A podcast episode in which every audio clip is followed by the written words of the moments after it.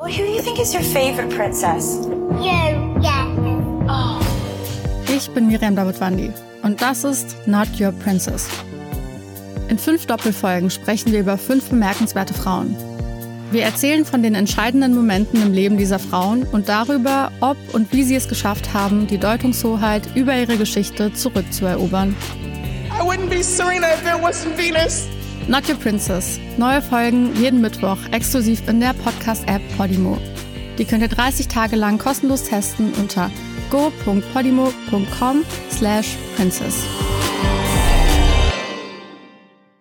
Hi, ich bin Parshad. Und ich bin Marc Augustat. In unserem Podcast Phänomenal Paranormal gehen Marc und ich den unerklärlichsten Dingen auf den Grund. Es geht um Poltergeister, verfluchte Hotels, komische Puppen. Schlafparalysen und vieles mehr. Und wenn Marc und ich mal nicht weiter wissen, dann machen wir eine Sache sehr, sehr gut. Und zwar ist es, Witze zu reißen über Geister.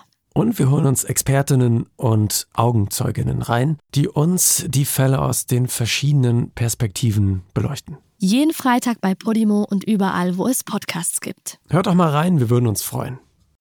Devils and Demons wird präsentiert von podriders.de, das Podcast-Netzwerk.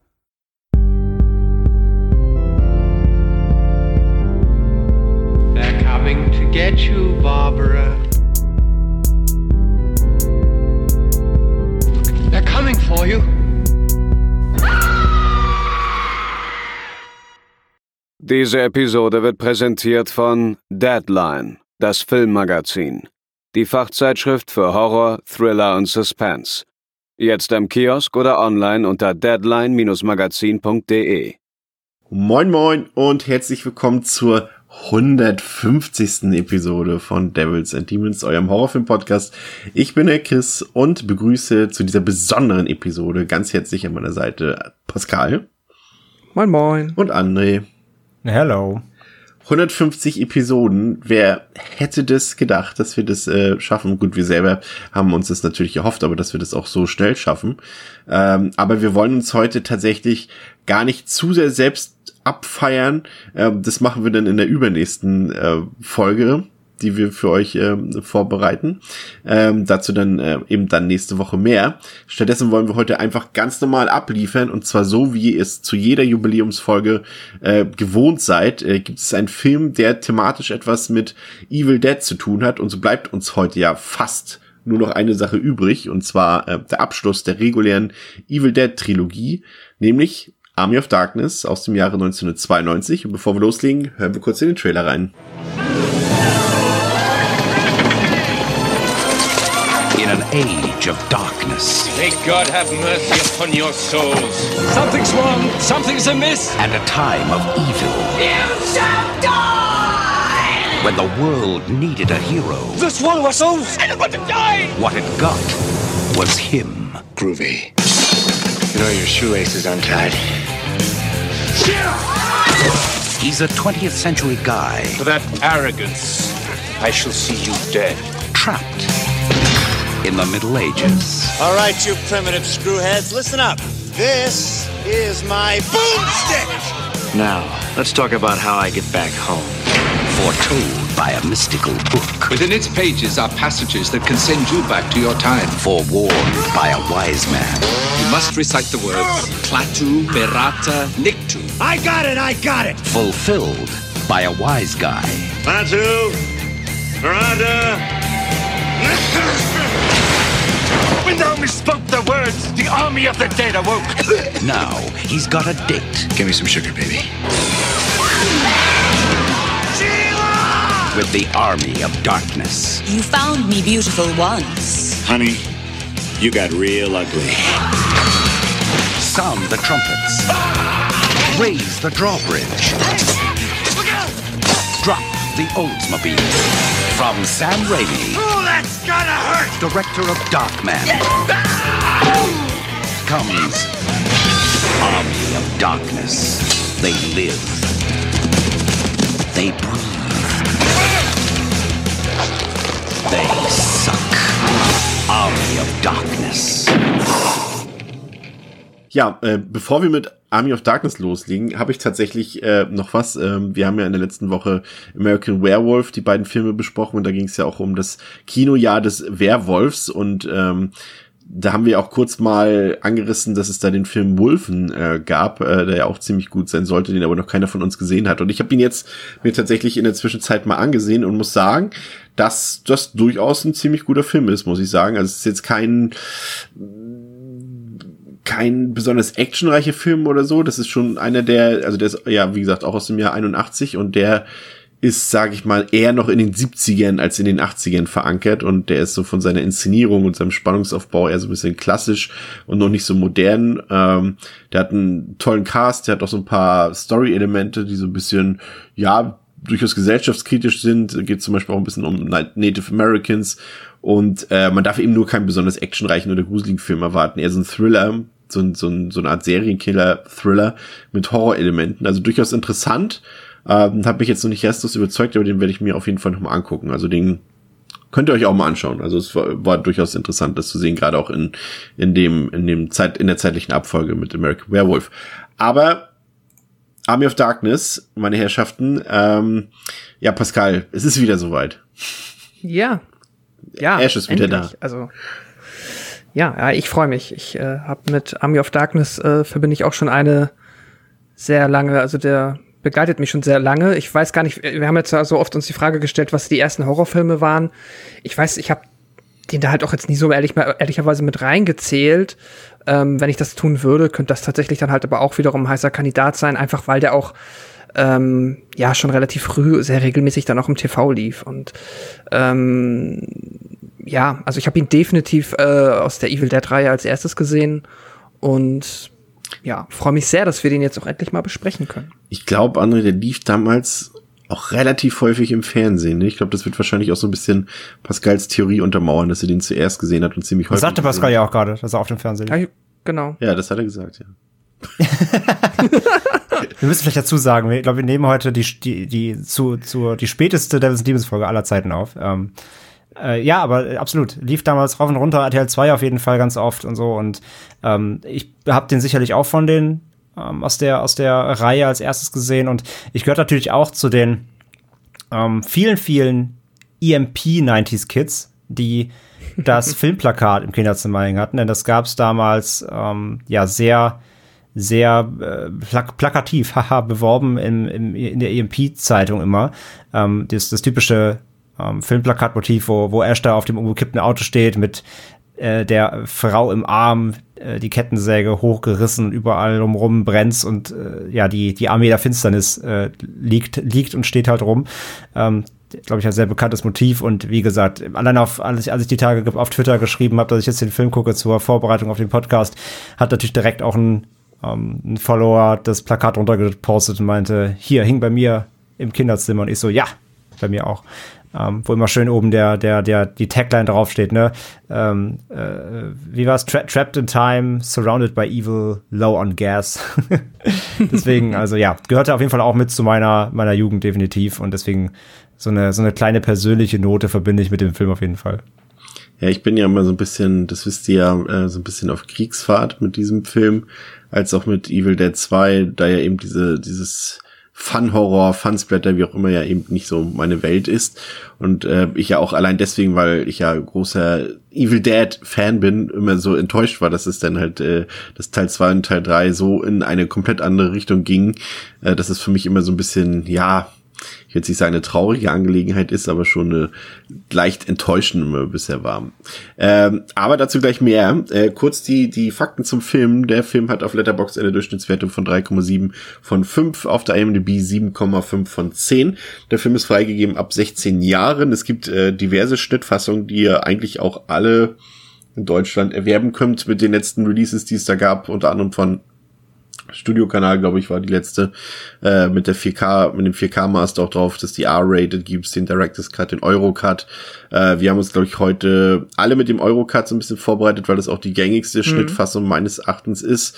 Ähm, der Film hat 11 Millionen Dollar gekostet, hat äh, weltweit knapp 11 Millionen Dollar eingespielt, äh, hat damals in den USA, da ist er im Februar 93 gestartet, hat er am Opening Weekend Platz 4 der Kinocharts erreicht, mit einem Startergebnis von 4 Millionen äh, und hatte damals als Konkurrent äh, und täglich grüßt das Murmeltier und äh, Falling Down zum Beispiel.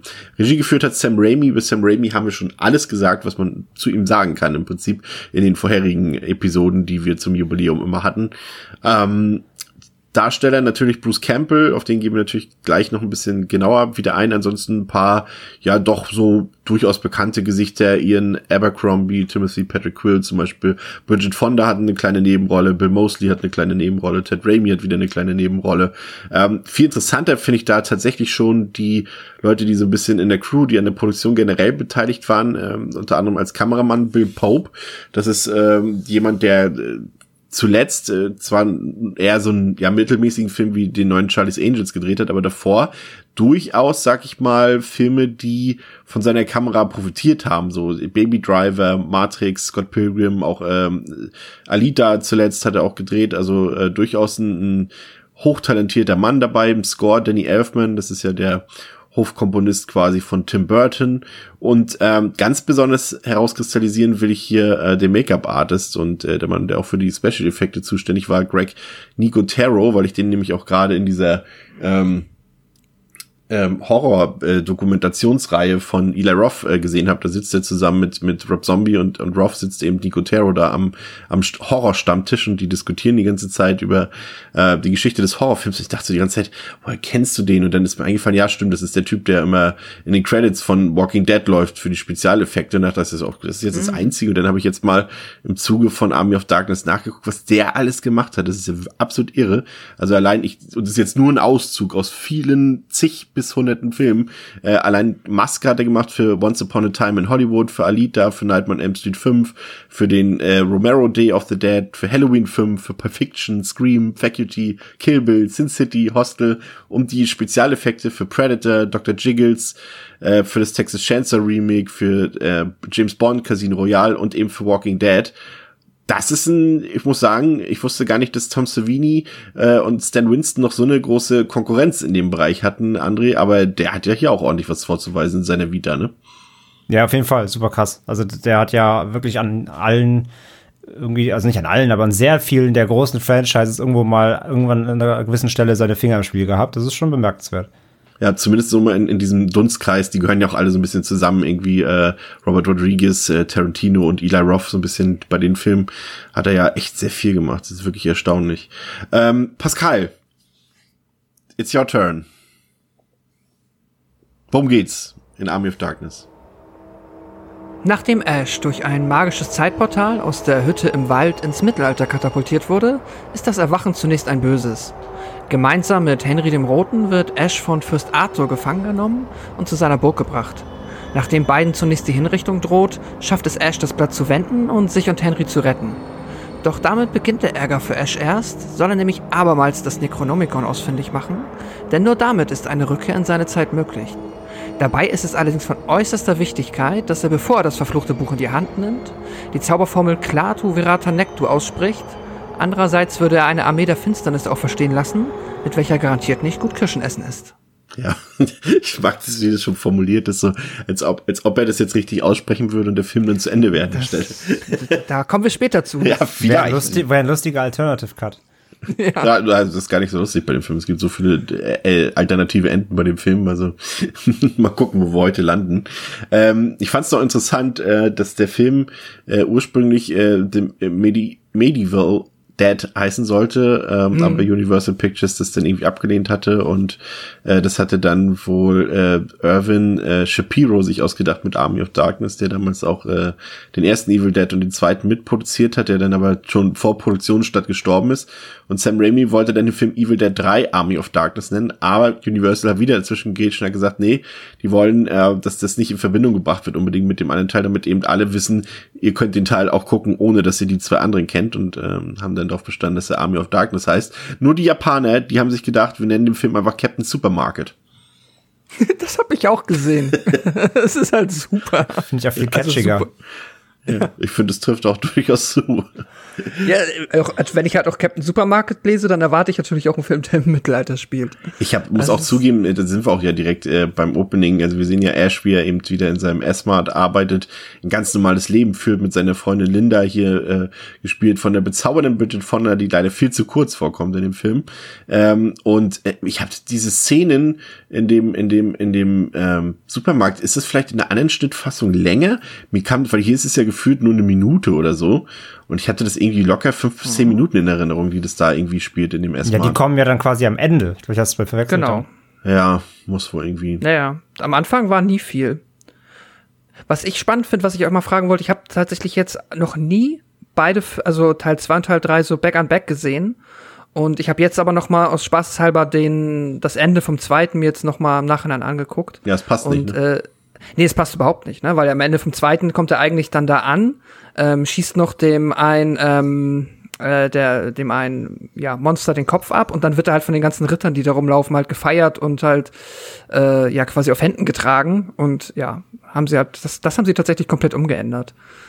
Ja, ja, das, das, das passt sich, das Ganze so mit dem Rückblick, das ist wieder so äh, die Geschichte, das Raimi kann es ja ganz gut, ein und dieselbe Geschichte in, in zig Versionen immer Ja. erzählen.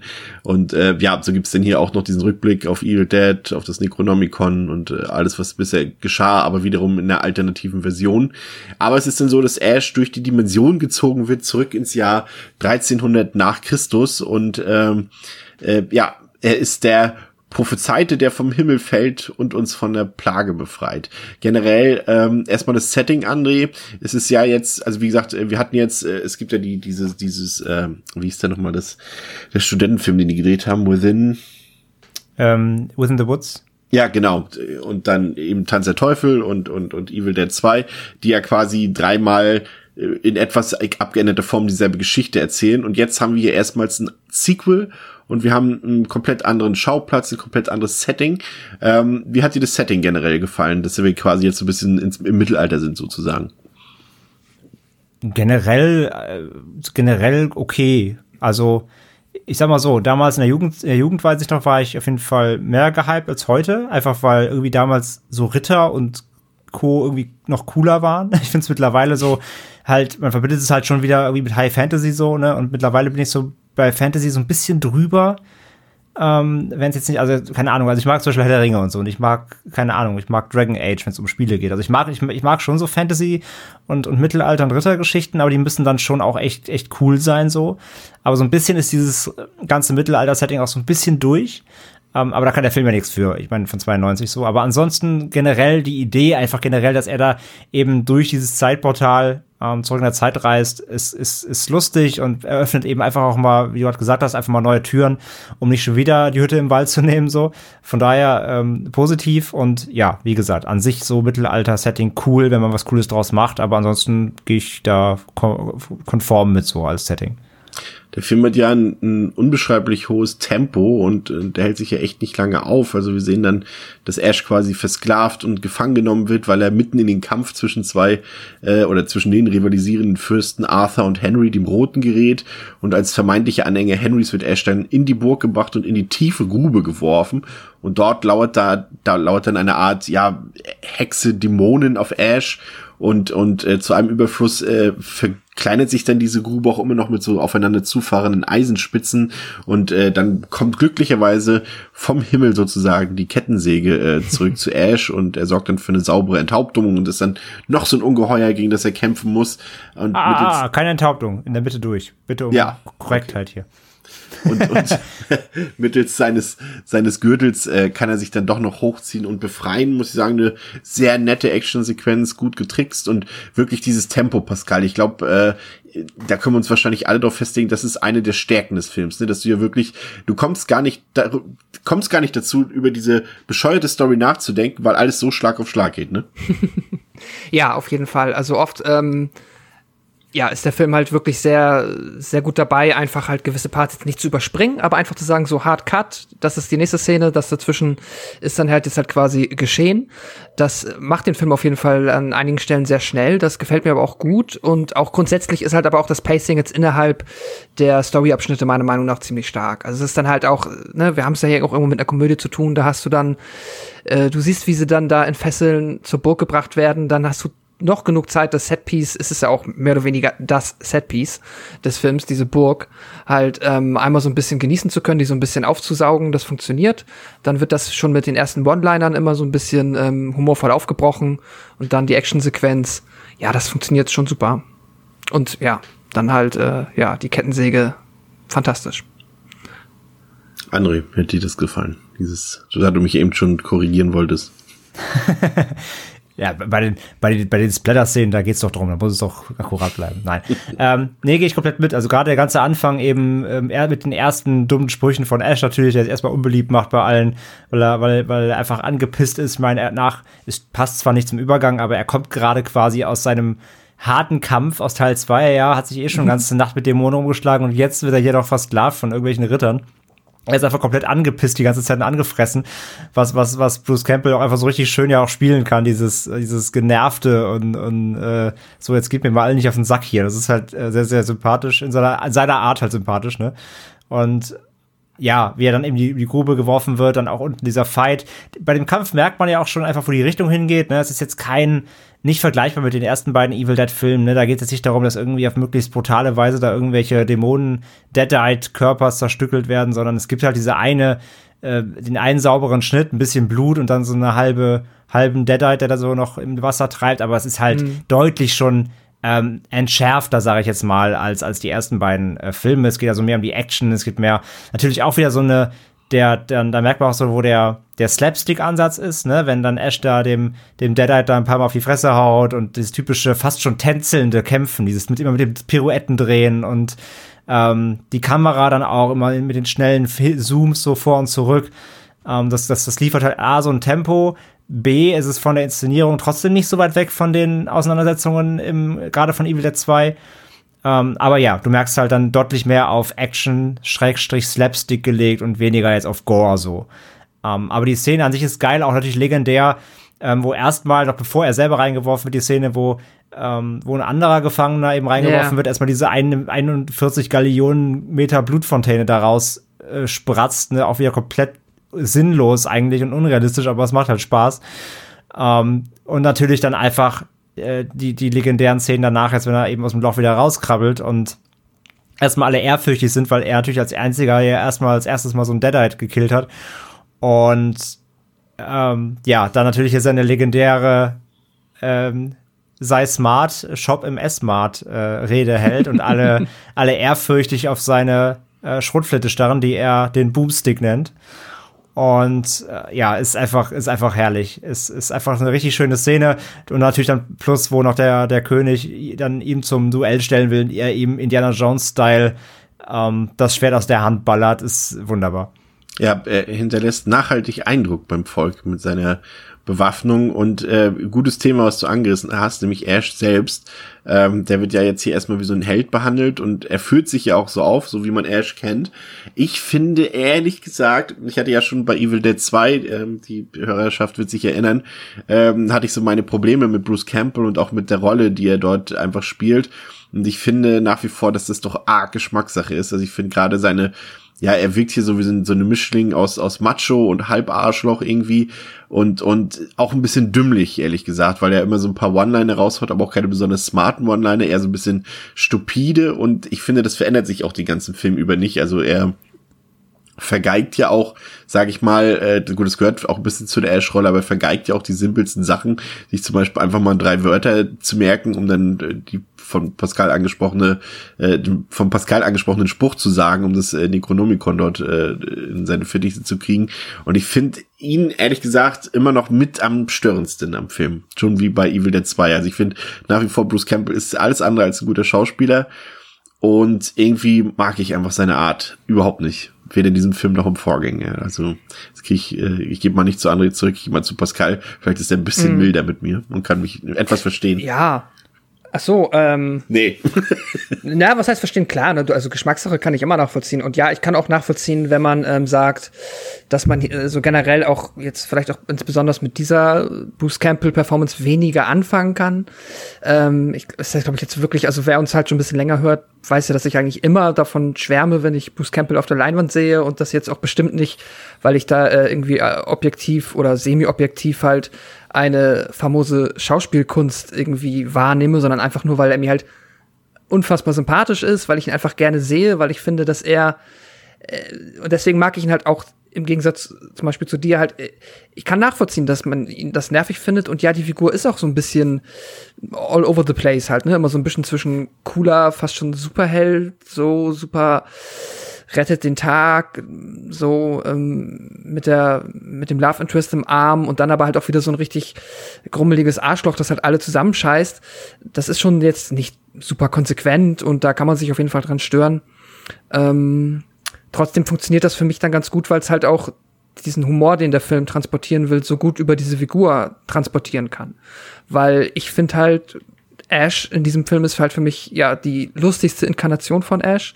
Ich mag alle seine One-Liner, ich mag äh, den Slapstick, ich mag einfach dieses generelle Konzept, wo halt ich dann halt doch finde, dass Bruce Campbell das gut rüberbringen kann, das mich so ein bisschen daran erinnert, dieses Fish out of Water, aber niemand verwundert es so richtig. So, er ist der Typ, der jetzt halt in dieses Mittelalter-Setting geworfen wird, aber anstatt dass ihm jetzt das irgendwie noch, äh, dass er sich da irgendwie einen Kopf drum macht, akzeptiert er einfach immer alles sofort und beginnt direkt relativ normal mit der Umgebung zu interagieren. Und ey, ich, ja, also für mich funktioniert da Bruce Campbell in der Rolle, äh, die er hier irgendwie ausfüllen soll, perfekt. Also für mich ist das die fast schon wie maßgeschneidertste Rolle so aus dem Evil Dead Franchise. Ich habe die Serie nicht gesehen, das muss ich dazu noch als Disclaimer sagen. Ja, die orientiert sich eher so ein bisschen an, an Evil Dead 2 wieder. Hm, okay. Ja, aber der Charakter, ja. finde ich, in der Serie wird schon von drei mitgenommen. In der Serie ist er auch halt so. Er ist, er ist, er ist eigentlich ein Arschloch, was auch immer wieder aufgegriffen wird. Und ähm, aber halt ein Arschloch mit gutem Herzen so. Ein, Trott, ein mhm. trotteliger ist Arschloch und auch gern Macho. Ich meine, müsst ihr, müsst ihr, müsst ihr drüber nachdenken, ne? Äh, die Figur von Ash, die ist ja auch an Duke Nukem angelehnt. Ne, deswegen kommen ja, kommen ja die Sprüche. Die Sprüche von Ash mhm. kommen ja, also sind ja Duke Nukem-Sprüche hier, äh, Hail to the King Baby und so, ne? Und ähm, das, das, dieses Prollige, das ist ja schon, schon bewusst. Er ist halt eigentlich ein prolliges Arschloch, aber halt ein gutes Herz hat er halt. Und das zieht sich in der Serie genauso durch halt. Nur, dass er viel älter und noch grumpiger geworden ist. Aber vom Prinzip ist er, ist das gleiche, spielt halt den harten Typ, aber eigentlich ist er relativ trottelig und aber auch eben in richtigen Momenten hat er halt ein gutes Herz. Und das ziehen sie ja durch. Was mich interessieren würde, André, was glaubst du denn, warum Bruce Campbell danach nie so richtig groß äh, Fuß gefasst hat in dem Filmbusiness, sag ich mal, dass er mal in, in höhere Regionen aufgestiegen ist, gerade in Hollywood. Ich meine, das hier ist ja quasi sein erster und auch letzter Studiofilm, den er gedreht hat, hier eben für Universal. Ähm, was glaubst du, warum das, warum das später nicht mehr der Fall war? Naja, weil, wie, wie, du gerade sagst, ich stimme da schon zu, er ist jetzt nicht der Mega-Schauspieler. Er passt halt gut in die Rolle. Also Ra Raimi hat ihn halt wirklich perfekt darauf gecastet und das kann er auch. Aber er ist halt jetzt schon nicht der, der, ähm, ja, generell das beste Talent so. Also den sehe ich jetzt nicht als Charakterdarsteller oder sowas. Also er hat ja schon andere Filme gemacht, keine Ahnung, Baba Hotep und sowas. Also er ist ja schon hauptsächlich in dem Genre geblieben. Um, ähm, das sind auch alles irgendwie ganz nette Filme so oder hier der My Name is Bruce und sowas, ne? Aber er ist immer selbstreferenziell geblieben, weil A, eben die Rolle natürlich sehr auf den Leib geschneidert war und das auch bei den Fans angekommen ist. Ähm, B, ja, wie gesagt, halt einfach generell nicht jetzt der Superschauspieler ist. Ähm, und C, glaube ich, fühlt er sich aber auch generell wohl in diesem Genre-Universum. Ähm, und ja, wie gesagt, ich, ich glaube, das sind so diverse Faktoren. Und ich meine, klar, er hat immer wieder irgendwelche Cameos und kleinere Auftritte und so. Aber ich glaube jetzt für die Riesen, für die Riesen äh, Filmkarriere so am, am, am, am Topstar-Himmel, glaube ich, dafür hat er nicht die ähm, die nötigen Skills so generell, sage ich mal, oder das nötige Auftreten oder weiß ich auch, wie man es nennen will. Er, er, er, passt halt gut in dieses in diese in diese Nische rein so und da gibt ja genug Schauspieler, die nun im Genre bleiben, siehe siehe auch als Robert England oder so, ne? Also es ist einfach der passt da halt gut rein und so zu höheren Berufen ist er da vielleicht einfach nicht. Also das ist so, denke ich, ähm, der, der Hauptgrund. Ich glaube, aber wie gesagt, ich glaube jetzt, der fühlt sich da aber auch, äh, auch wohl. Will nicht sagen, dass er jetzt nicht, nicht mehr Erfolg gewollt hätte. So, jeder will irgendwie Erfolg. Aber ja, ich glaube, das sind so ein bisschen die Faktoren, die da mit, mit reinspielen. Obwohl Ash ja zu Hause seine bezaubernde Linda ähm, hat sozusagen, lässt es sich natürlich trotzdem nicht nehmen, hier eine doch eher aus meiner Sicht unglaubwürdige Romanze mit der einheimischen Sheila einzugehen. Hm. Ähm, hat euch das irgendwie bewegt, den ganzen Film über irgendwie in irgendeiner Weise, Pascal? Oder habt ihr das einfach auch nur zur Kenntnis genommen?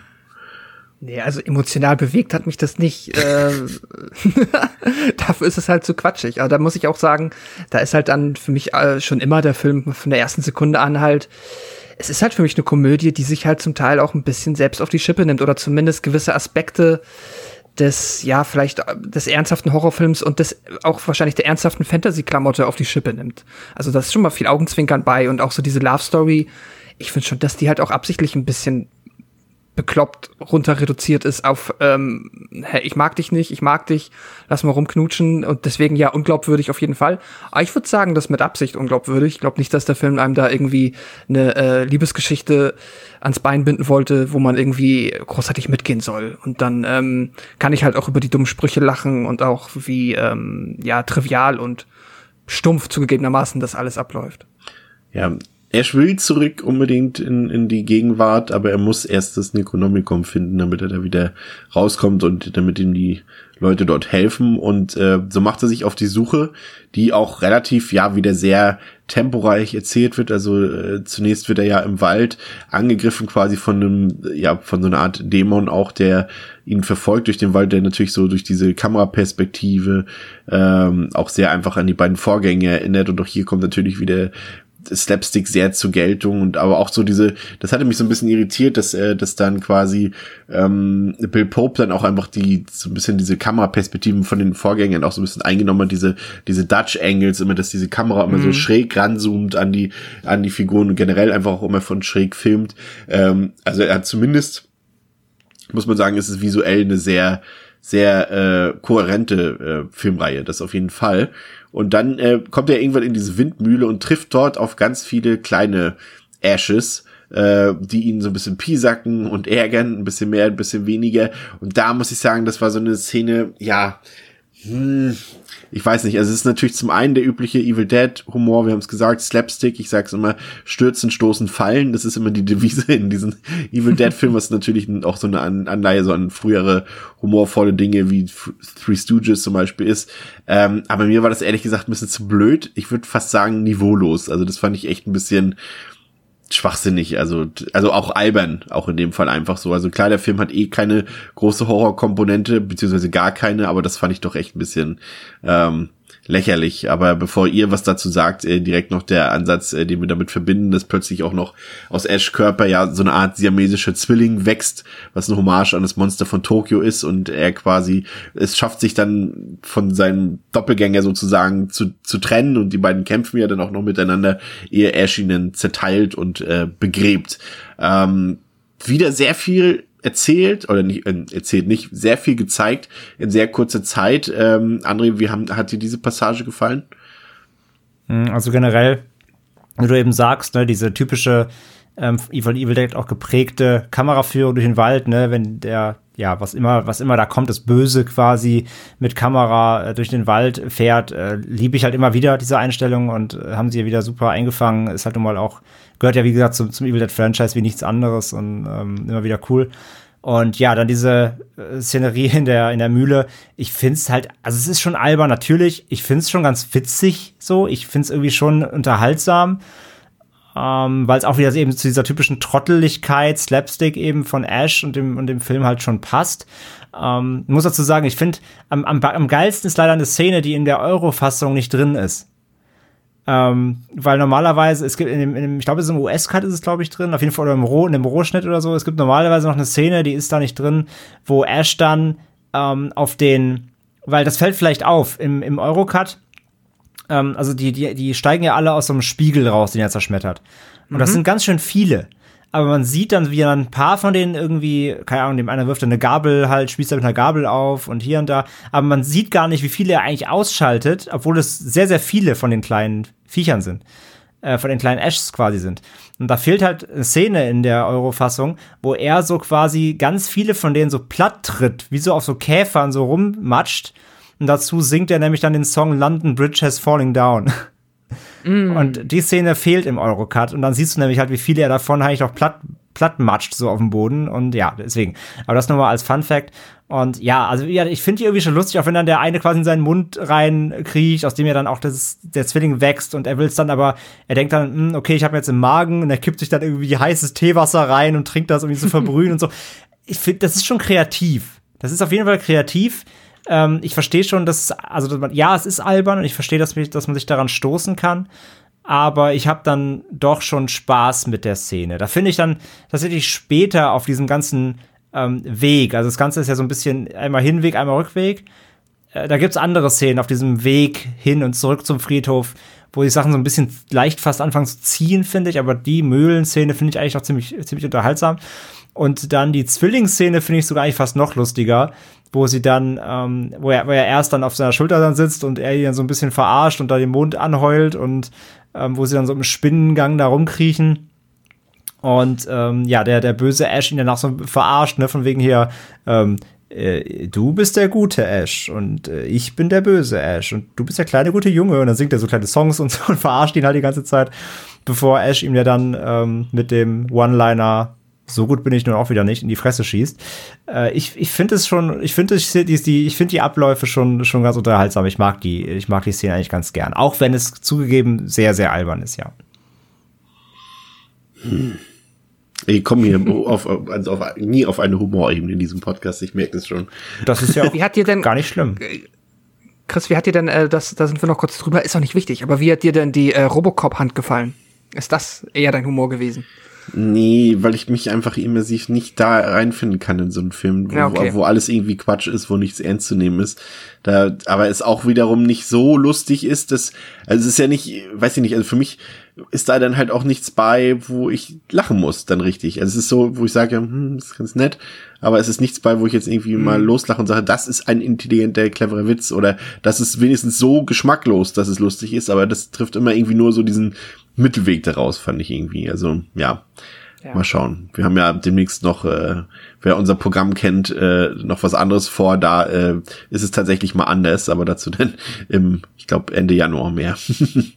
ähm, ja, zu einem, würde ich bei ihm sagen, da, es, es kamen ja Filme im selben Jahr, ja. die das Ganze äh, effektiver umgesetzt haben. Finde ich auch. Wir können es ja auch beim Namen nennen. Es gab halt auch ähm, im ähnlichen Zeitrahmen eben auch ein paar ein Peter Jackson Film oder generell in diesem Zeitraum ja ein paar Peter Jackson Filme und äh, der bekannteste von denen macht es ja auch in gewisser Weise äh, so ein bisschen ähnlich, aber da hat es mich ja sogar emotional abgeholt. Wir wollen jetzt da nicht in die Tiefe gehen, aber ich finde so ein Braindead, der schafft zum Beispiel eben da eine Liebesgeschichte zu erzählen mit Fansblätter und die hat mein Herz erwärmt und der tangiert mich emotional null.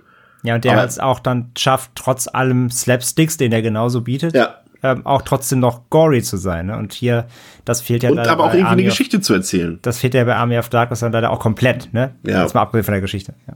Ja, ja aber dazu denn, äh, vielleicht äh, den, den Vergleich können wir dann aufstellen nochmal, wenn wir vielleicht im Januar. Im Januar, vielleicht im Januar über den anderen genannten Film reden. Aber es ist schon, man kann schon trotzdem tatsächlich ein bisschen vergleichen. Also gerade eben ähm, die, die, die Sachen, die Peter Jackson gemacht hat und Sam Raimi auch in seinen Anfangszeiten oder bis, sag ich mal, bis er, bis ihm die Blockbuster anvertraut wurden, haben sie, glaube ich, schon ziemlich ähnlichen Stil, so auch was, was die, die, die, das Augenmerk auf Effekte, auf Spezialeffekte legt, aber auch auf einfach so ein bisschen diese, diese Mischung aus Horror und aus, aus, aus Spaß. Das ist gerade auch was, was, glaube ich, die Anfang der 90er so ein bisschen, ähm, geprägt hat, ne? ganz klar. Ähm, ja, auf dem Friedhof dann angekommen, der scheinbar irgendwie nur gefühlt zwei Minuten entfernt ist von der Burg. äh, da muss man sich schon fragen, warum jetzt irgendwie vorher noch niemand auf die Idee kam, dort das Necronomicon zu holen, wenn das doch so einfach ist, das zu holen. Also das fand ich irgendwie ein bisschen seltsam, aber ähm, Ash findet dort irgendwie drei Ausgaben des Necronomicon. Das fand ich dann zum Beispiel so wieder ein bisschen witzig, diese ganzen, den ganzen Monolog oder Dialog, den er dort hält.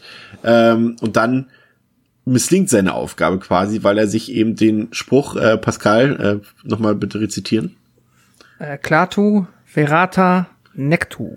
Genau, das äh, misslingt, das ist übrigens äh, die Formel ist auch, ja, da, da streiten sich die Leute drüber. Manche Leute sagen, mm. es ist eine mhm. Anspielung an, an äh, äh, The Day the Earth Stood Still. Manche sagen, ja. nee, es ist eben nicht genau derselbe Wortlaut. Also da will ich mich jetzt auch nicht, äh, will ich meine also Hand der, der Wortlaut, der Wortlaut ist es nicht, aber es ist halt, ich glaube, äh, Klatu Barata Nikto, ist, ähm, genau, aber das ist natürlich, also, also ob es jetzt der gleiche Wortlaut ist, aber das ist wahrscheinlich trotzdem nicht zufällig, äh, immer noch maximal ähnlich. Ja. Also.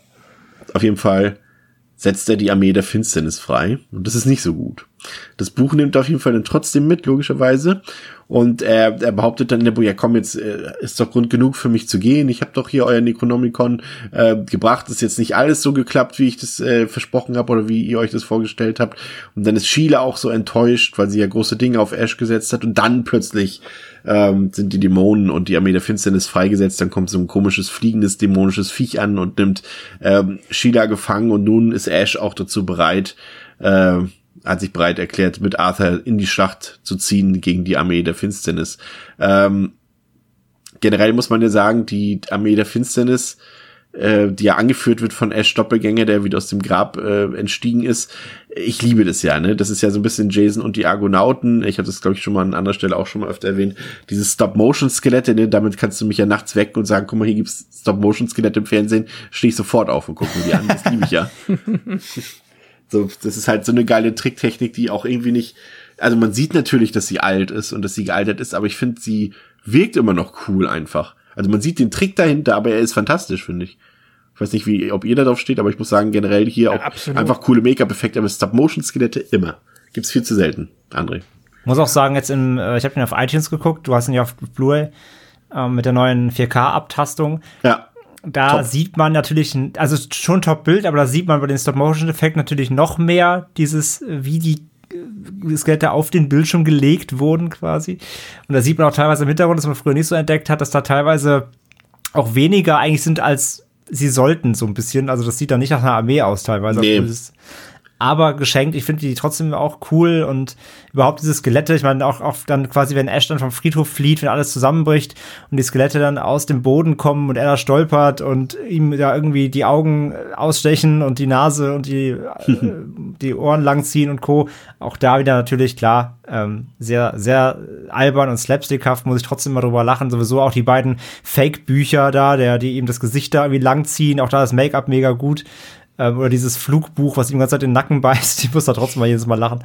Und ähm, ja, die Skelette sind einfach einfach cool generell, auch wie die später dann ähm, dafür kleine Monologe halten und äh, wie Flöte spielen und keine Ahnung. Das ist das ist irgendwie schon sehr sympathisch. Total.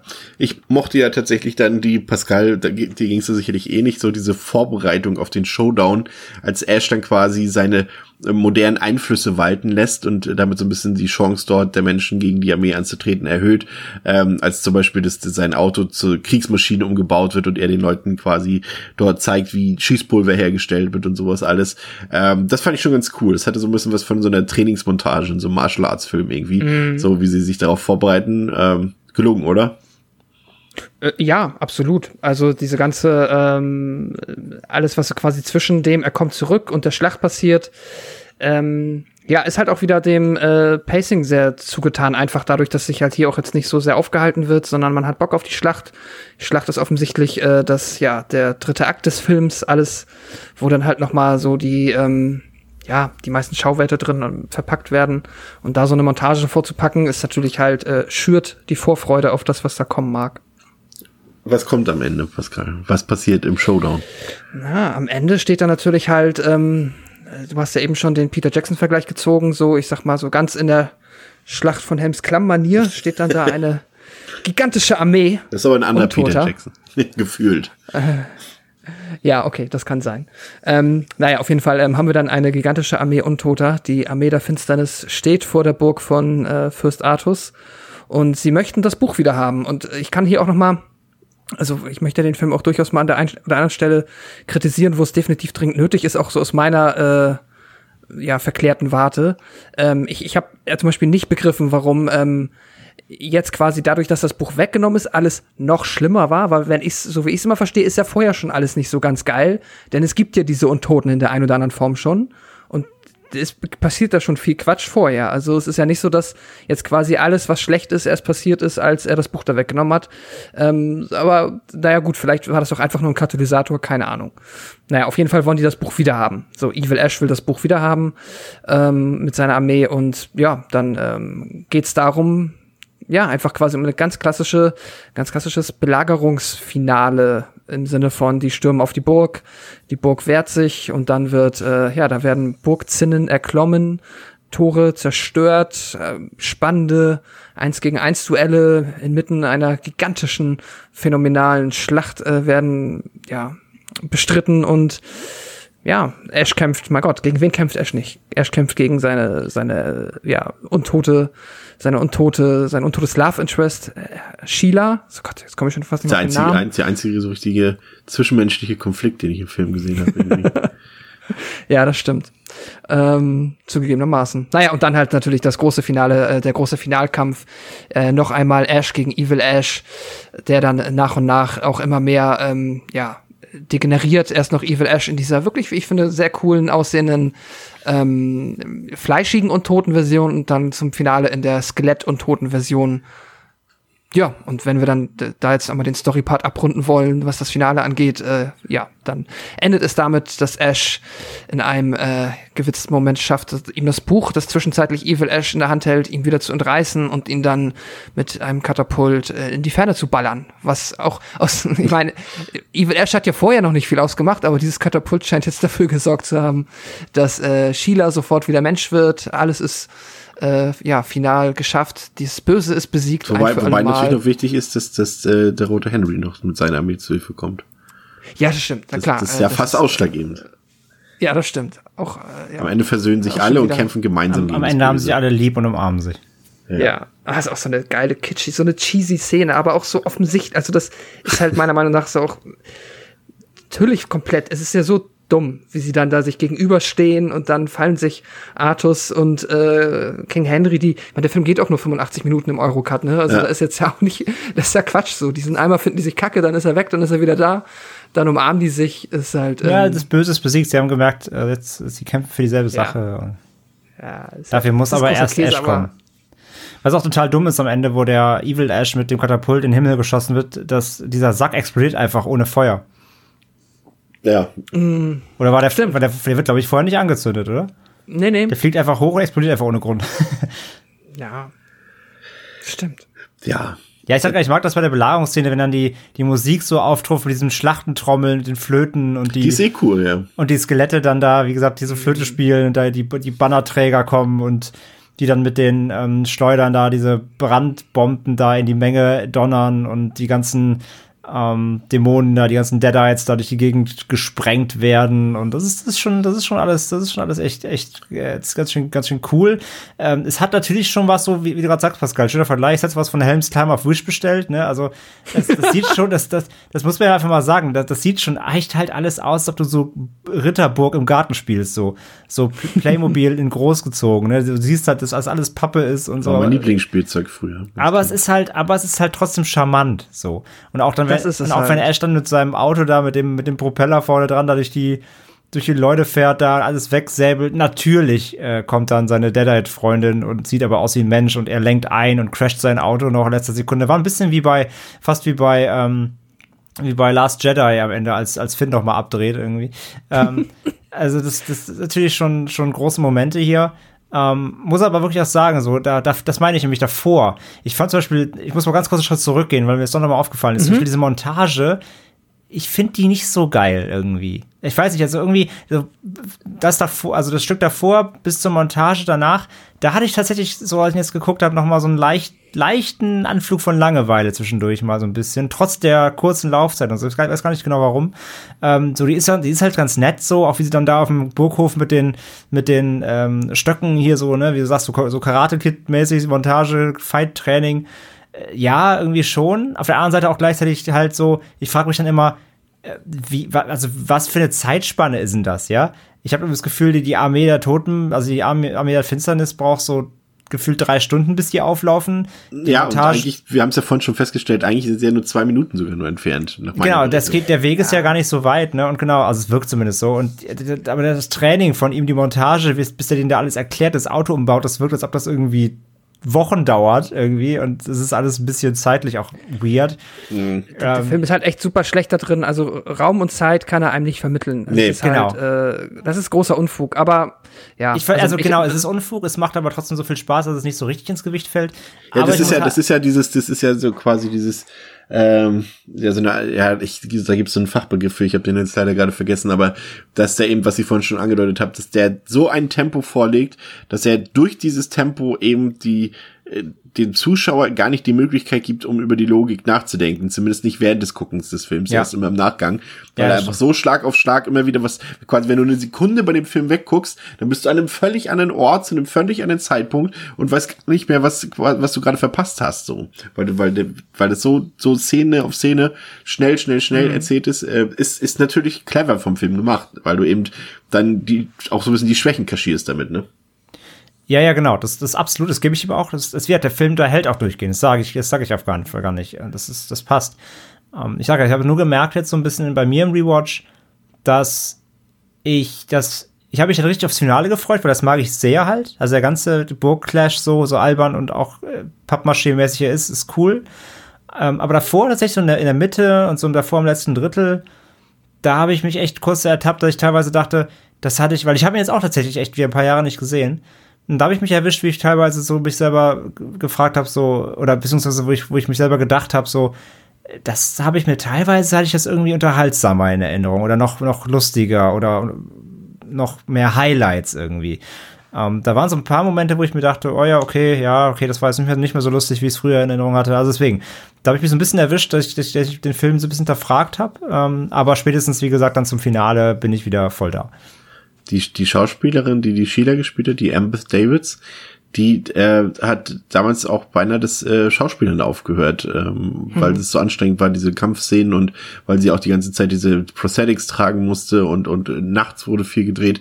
Das fand sie alles sehr, sehr anstrengend und, und müßig und wollte eigentlich auch aufhören ähm, deshalb und äh, war umso glücklicher, als sie dann auch so über die Jahre und ja mittlerweile sind es ja auch schon wieder Jahrzehnte immer so viel positives Feedback auch äh, von den Fans für diesen Film bekommen hat, dass sie im Nachhinein dann doch immer so ein bisschen dankbar ist. Ähm, wobei, wobei ihr Evil Sheila äh, Maske leider echt nicht gut ist. Ja. Also das sieht einfach ein bisschen billow aus, muss man sagen. Ja, es sieht so ein bisschen aus wie, wie Buffy, die Dämonen, die da bei Buffy immer später rumgerannt sind, so ein bisschen. Ähm, so, und dann äh, haben wir ja am Ende ist alles gut und dann ist Ash plötzlich wieder im S-Mart, Pascal, und hat dort wieder weiter zu kämpfen. Was ist da los? Ja, nachdem halt natürlich die Schlacht ähm, erfolgreich ausgegangen ist, hat er dann äh, ja das Versprechen eingelöst bekommen und einen Trank bekommen, den er trinken musste, offscreen. Wird nicht gezeigt, aber es wurde vorher gesagt, dass er danach halt wieder die gleichen drei Worte, Klatu Verata Nektu, äh, richtig aussprechen muss, bevor es dann passiert. Und dann gibt's halt den Schnitt. Er ist offensichtlich im S-Mart. Er ist anscheinend hat er es geschafft und da wird einem so ein bisschen suggeriert, dass er quasi gerade seinem Kollegen, ich glaube, das ist dann auch der Kollege, der von Ted Raimi gespielt wird, ne? Der da steht? Ja. Ist der das? Ja. Genau, dass er ihm gerade quasi äh, die Geschichte erzählt hat und dann erzählt er so ein bisschen wie. Und ja, er hätte auch da bleiben können, er hätte König sein können. Äh, he could be king, aber dann hat er sich entschieden, lieber wieder zurückzukommen, um ja, da in der Abteilung ähm, ja, S-Mart-Dinge zu verkaufen. Und Haushaltswaren. dann äh, Haushaltswaren, genau, in der Haushaltswarenabteilung. Und ja, dann taucht er aber halt dann tatsächlich trotzdem wieder ein. Jetzt, ich komme nicht, Ted Knight? Tit, ach, äh, André, helf mir mal eben. Deadite. Deadite, danke.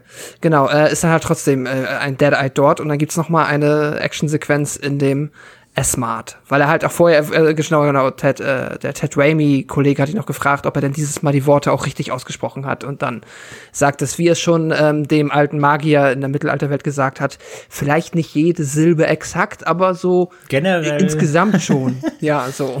Ist auch natürlich, haben wir jetzt auch gar Ähm. nicht so präzise erwähnt, muss ich auch noch mal sagen, ist für mich nach wie vor einer der witzigsten Szenen, oder legendärsten Ja. Szenen im Film, einfach wie er, wie er es auch verkackt, haben wir jetzt gar nicht richtig Ja, erwähnt, ja. ne?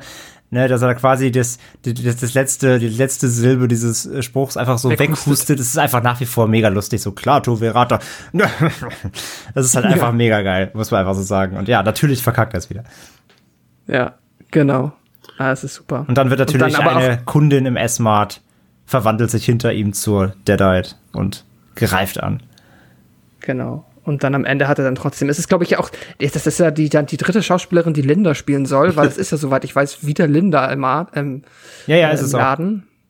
Obwohl, nee, ist es nicht. Nee, nee, ist es nicht. Ist es nicht. Nee? Nee, nee, er lernt die doch gerade erst kennen, glaube ich. Die ist doch zufällig Nee. im Laden, oder nicht? Nein, nein, das ist Linda. ist- Bridget Fonda ja, ja, ist es ist Linda. Linda. Ach so, ist wieder Linda, okay. Das sieht man nämlich ganz am Anfang. Dann sieht man, als er in dieser Nee, du hast recht, stimmt. Ja, ja, du hast recht, ja, ja. sagt er Linda und da sieht man Bridget Fonda schon.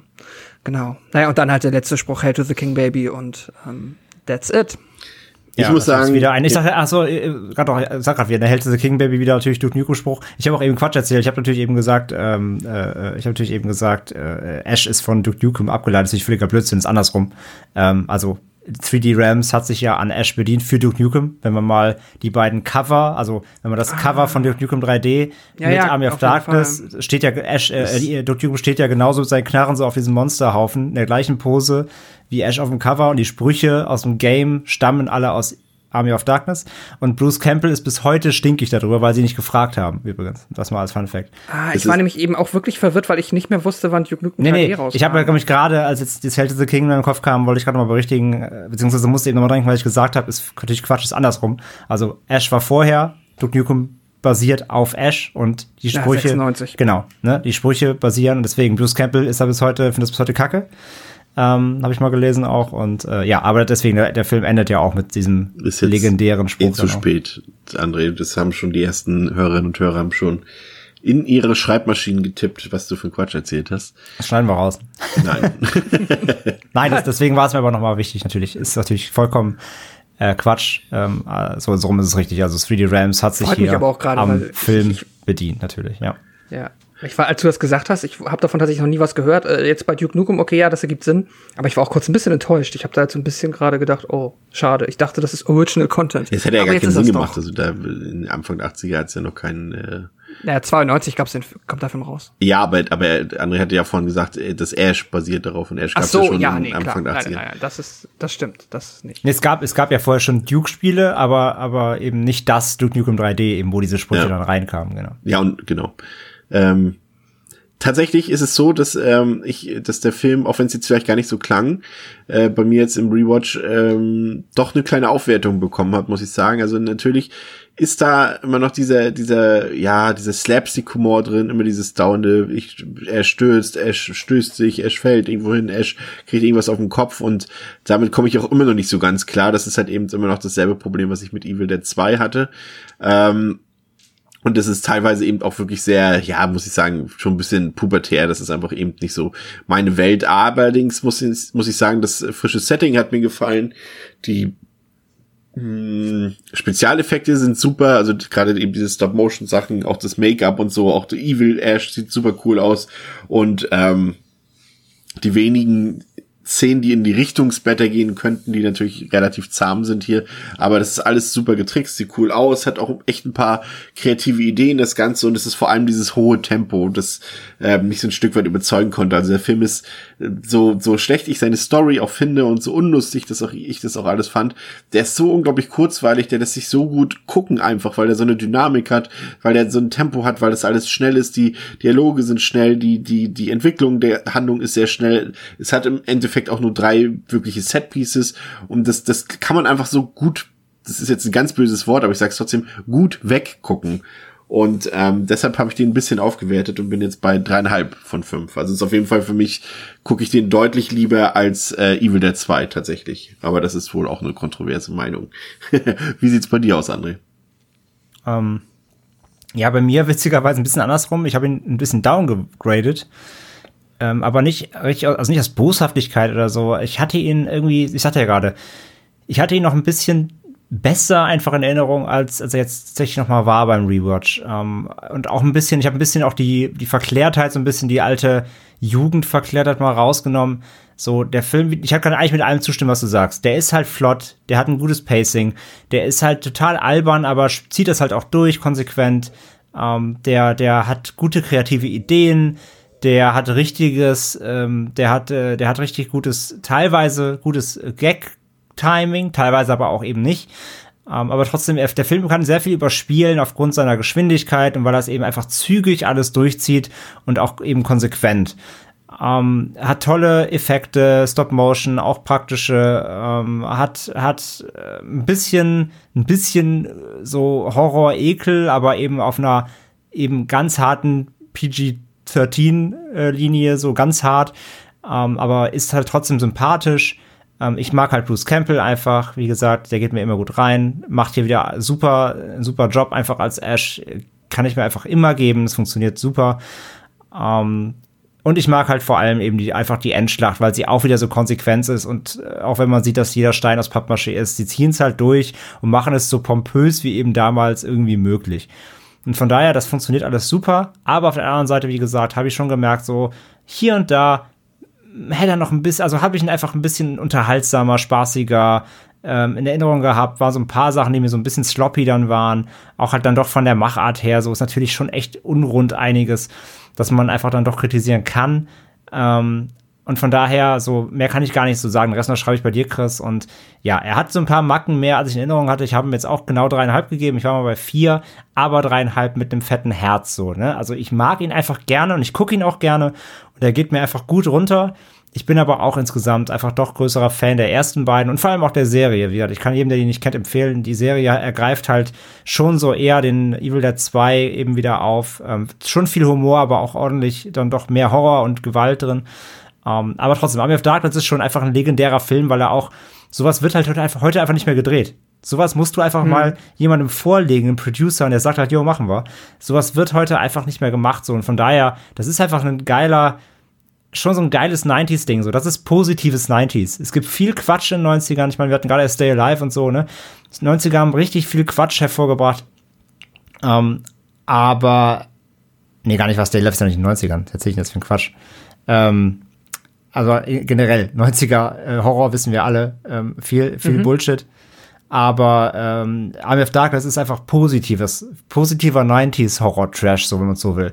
Ähm, weil er es einfach trotzdem konsequent macht. Und von daher, ähm, ja, doch nicht dreieinhalb, aber mit, aber mit fettem, fettem Like so hinten dran. Pascal. Ja. Ja, ähm, ja. Ich mag, ähm, ja, wo fange ich an? Also ich hatte auch dieses Mal wieder, ich hatte wieder eine fabelhafte Zeit mit dem Film. Ich, ähm, ja, wahrscheinlich, äh, vielleicht ein bisschen schwierig nachzuvollziehen, aber ich finde den Film halt nach wie vor äh, extrem witzig. Also ich habe tatsächlich für mich so über diesen, über den Aspekt der Komödie funktioniert für mich der Film fast ausschließlich, äh, fast von hinten bis vorne komplett. Ich ordne den so ein bisschen für mich in meinen Filmkosmos so ein bisschen bei den Abrams Sucker Komödien, so ein bisschen bei, ich der hat manchmal so ein bisschen diesen nackte Kanone Humor, dieses, du hast ein sehr absurdes Setting, aber keine der Figuren in diesem Setting hinterfragt das. Alle spielen auf einer Ebene quasi ihre Rollen komplett ernst, aber ähm, dem Zuschauer ist bewusst, dass das halt irgendwie alles komplett strange und absurd und quatschig ist aber der Film ähm, ja tut quasi so, als würde er das ernst nehmen. Das funktioniert für mich immer ganz fabelhaft. Ich kann dann da auch mit dem Slapstick gut leben, finde den größtenteils witzig. Ich mag die Mühle, ich mag eigentlich jedes Setpiece hat mir wieder sehr gut gefallen. Ich liebe die One-Liner. Ich finde die, ich weiß, das ist äh, natürlich auch, du hast auch gesagt, Chris, das ist zum Teil maximal pubertär und es ist es auch, aber irgendwas, keine Ahnung, ich kann es auch jetzt, also wenn du jetzt mir heute mit irgendeinem Film, den ich wahrscheinlich nicht kenne und auch nicht in der Zeit gesehen hätte, kommst und der versucht äh, da ähnlich mit ja frechen Sprüchen cool zu sein, wird das vielleicht nicht klappen. Aber äh, bei Bruce Campbell, bei diesem Film, vielleicht weil ich da auch einfach die nostalgische Verklärung nicht ablegen kann, funktioniert das für mich immer noch komplett. Und wenn er halt seine Sprüche droppt, so Hello Mr. Fancy Pants, Groovy, ich äh, finde es immer noch sau cool. Und ich, ich kann auch voll verstehen, wenn man sagt, so, ich fand das mal cool, ich fand das nie cool oder ich, ja, es ist dann halt irgendwann noch mal ausgelutscht. Nee, für mich äh, grätscht das halt voll in die Spaß. Schiene rein. Ich habe damit äh, immer eine, einen Heiden Spaß. Und ja, Bruce Campbell mag ich. Ich mag auch so alles drumherum. Ich mag einfach diese Absurdität, das, was andere gesagt hat. So etwas würde heute nicht mehr gemacht werden. Genau das finde ich halt auch einfach so, äh, zeichnet den Film irgendwie auch nochmal aus. So dieses, du hast das, dieses komplett, diese komplett absurde Idee, die ja schon am Ende vom zweiten Teil, irgendwie fünf Jahre vorher komplett be be bekloppt Damals so. wahrscheinlich auch als Gag so. Ja, genau. Also, aber auch, ich, ich frage mich, was halt die Leute dann auch schon nach Evil Dead 2, aus dem, als sie aus dem Kino kamen, gedacht haben. So, also so, ja, irgendwie ein, ein interessanter Film, aber was war denn am Ende los? So, warum sind da auf einmal Ritter? Das ergibt ja gar keinen Sinn. Und dass dann tatsächlich, dass das einfach durchgezogen wird. Dass einfach gesagt wird, ja, jetzt, wir haben ihn wohl irgendwie in dieser äh, Schnapsidee jetzt ins Mittelalter geschickt. Ja, machen wir halt einen Film im Mittelalter mit Ash. Ist doch egal. Dass das durchgezogen wurde, das finde ich schon einfach cool. Das ist irgendwie, ja, außergewöhnlich und ähm, deswegen habe ich den Film sehr, sehr gerne. Ich gucke ihn immer wieder gern. Ich finde ihn halt auch auf allen Sachen, wo ihr jetzt auch gelobt habt, ich finde ihn auch kurzweilig. Er ist knackig. Ähm, das trägt ihm auf jeden Fall, das macht ihn auf jeden Fall ein bisschen besser, als er es vielleicht sonst wäre, wenn da ähm, ja, das entsteht, dass man halt tatsächlich öfter mal hinterfragt, ein bisschen nachhakt. Da könnte durchaus ein bisschen was auseinanderfallen. Passiert jetzt so auch für mich zum, zum Beispiel gar nicht. Und naja, lange Rede, kurzer Sinn. Äh, ich äh, gebe dem Film immer noch. Ich habe ihm jetzt, weiß ich nicht, glaube ich auch seit äh, ich bei Letterbox bin zum dritten Mal geguckt und der äh, behält bei mir seine viereinhalb Sterne und ein fettes Herz. Und ja, Fettes Herz geht auch an euch raus, liebe Hörerinnen und Hörer. Danke, dass ihr wieder äh, zugehört habt. Äh, ich habe tatsächlich noch Breaking News hier gerade, weil gerade äh, während wir hier aufnehmen, äh, äh, kurz nach Mitternacht ist der äh, neue Wrong Turn Trailer online gegangen und äh, Mm. Ich will jetzt nicht zu viel verraten, aber der sieht sehr enttäuschend aus. Ähm, wir reden jetzt dann, mal nicht dann, dann drüber, kann ich auch direkt, dann kann ich auch direkt Live Insight geben. Äh, Tino Hahn, manche kennen ihn vielleicht, hat mir gerade live auf WhatsApp geschrieben. Ich bin sehr angetan und ich weiß noch nicht, ob er es ernst meint. Ich vermute aber nein. Ich ja vielleicht schon. Also es sind halt nicht unsere üblichen äh, äh, Hillbilly-Freunde, die sehen alle ein bisschen sehr menschlich aus dort, die Antagonisten, aber Was? Äh, überzeugt euch selbst, schaut es euch an. Ich finde, der sieht ziemlich billig aus. Den zieh ich äh, jetzt rein. Aber ja, zieht euch den rein. Äh, wir haben ihn verlinkt bei uns auf dem äh, Twitter-Kanal. Ja, ähm, jetzt, jetzt auf Twitter und auf YouTube als Trailer, nächstes Jahr vielleicht im Podcast. ja, mit absoluter Sicherheit. hier kann, hier, denkst du, denkst du, wie, wenn Pascal und ich durch mussten, durch Teil 1 bis 6, dass du da auch nochmal durch? ich gucke guck auf keinen Fall alle. Hier bleibt kein Wong-Turn-Film unbesprochen. Aber apropos Trailer, ist ja auch nochmal, würde mich auch nochmal interessieren, also jetzt, äh, zumindest was die Hörer sagen, äh, wenn ihr eine Meinung habt zu dem Evil Dead Spiel, das ja auch angekündigt wurde, ja, gerade mal vor ja. kurzer Zeit. Da ist ja auch ein Trailer, wo ich, ganz kurze Meinung, ich, ich war bei dem Trailer ein bisschen enttäuscht, dass der so gar nicht versucht hat, lustig zu sein. Das hat mir irgendwie gefehlt. Aber davon abgesehen, ähm, also, also, also, come on, du, du kannst halt den König spielen, das Army of Darkness, allein das ist schon lustig und skurril genug. ja, ja, also, schräg ist es schon. Aber ja, ich bin da gespannt, was Fassen wir mal auch mal zusammen. Äh, es wird auch noch äh, genug äh, Evil Dead Material geben für unsere nächsten ja. Jubiläen. Es kommt ja auch noch das, äh, der, der neue Evil Dead Film. Wir haben die Serie noch vor uns und äh, es gibt immer irgendwas, wo das irgendwie auftaucht. Von daher. Das, das Spiel wird halt leider halt komplett wieder Koop. Ich bin ja eher Story-Fan. Ne? Das wird ja eher so Richtung Koop äh, Player versus mm. Player halt, so Richtung Dead by Daylight und so wohl. Aber mal gucken. Danke fürs Zuhören. Bis zum nächsten Mal bei Devils and Demons mit André, Chris und Pascal. Auf Wiederhören. Ciao, ciao. Ciao. Tschüss.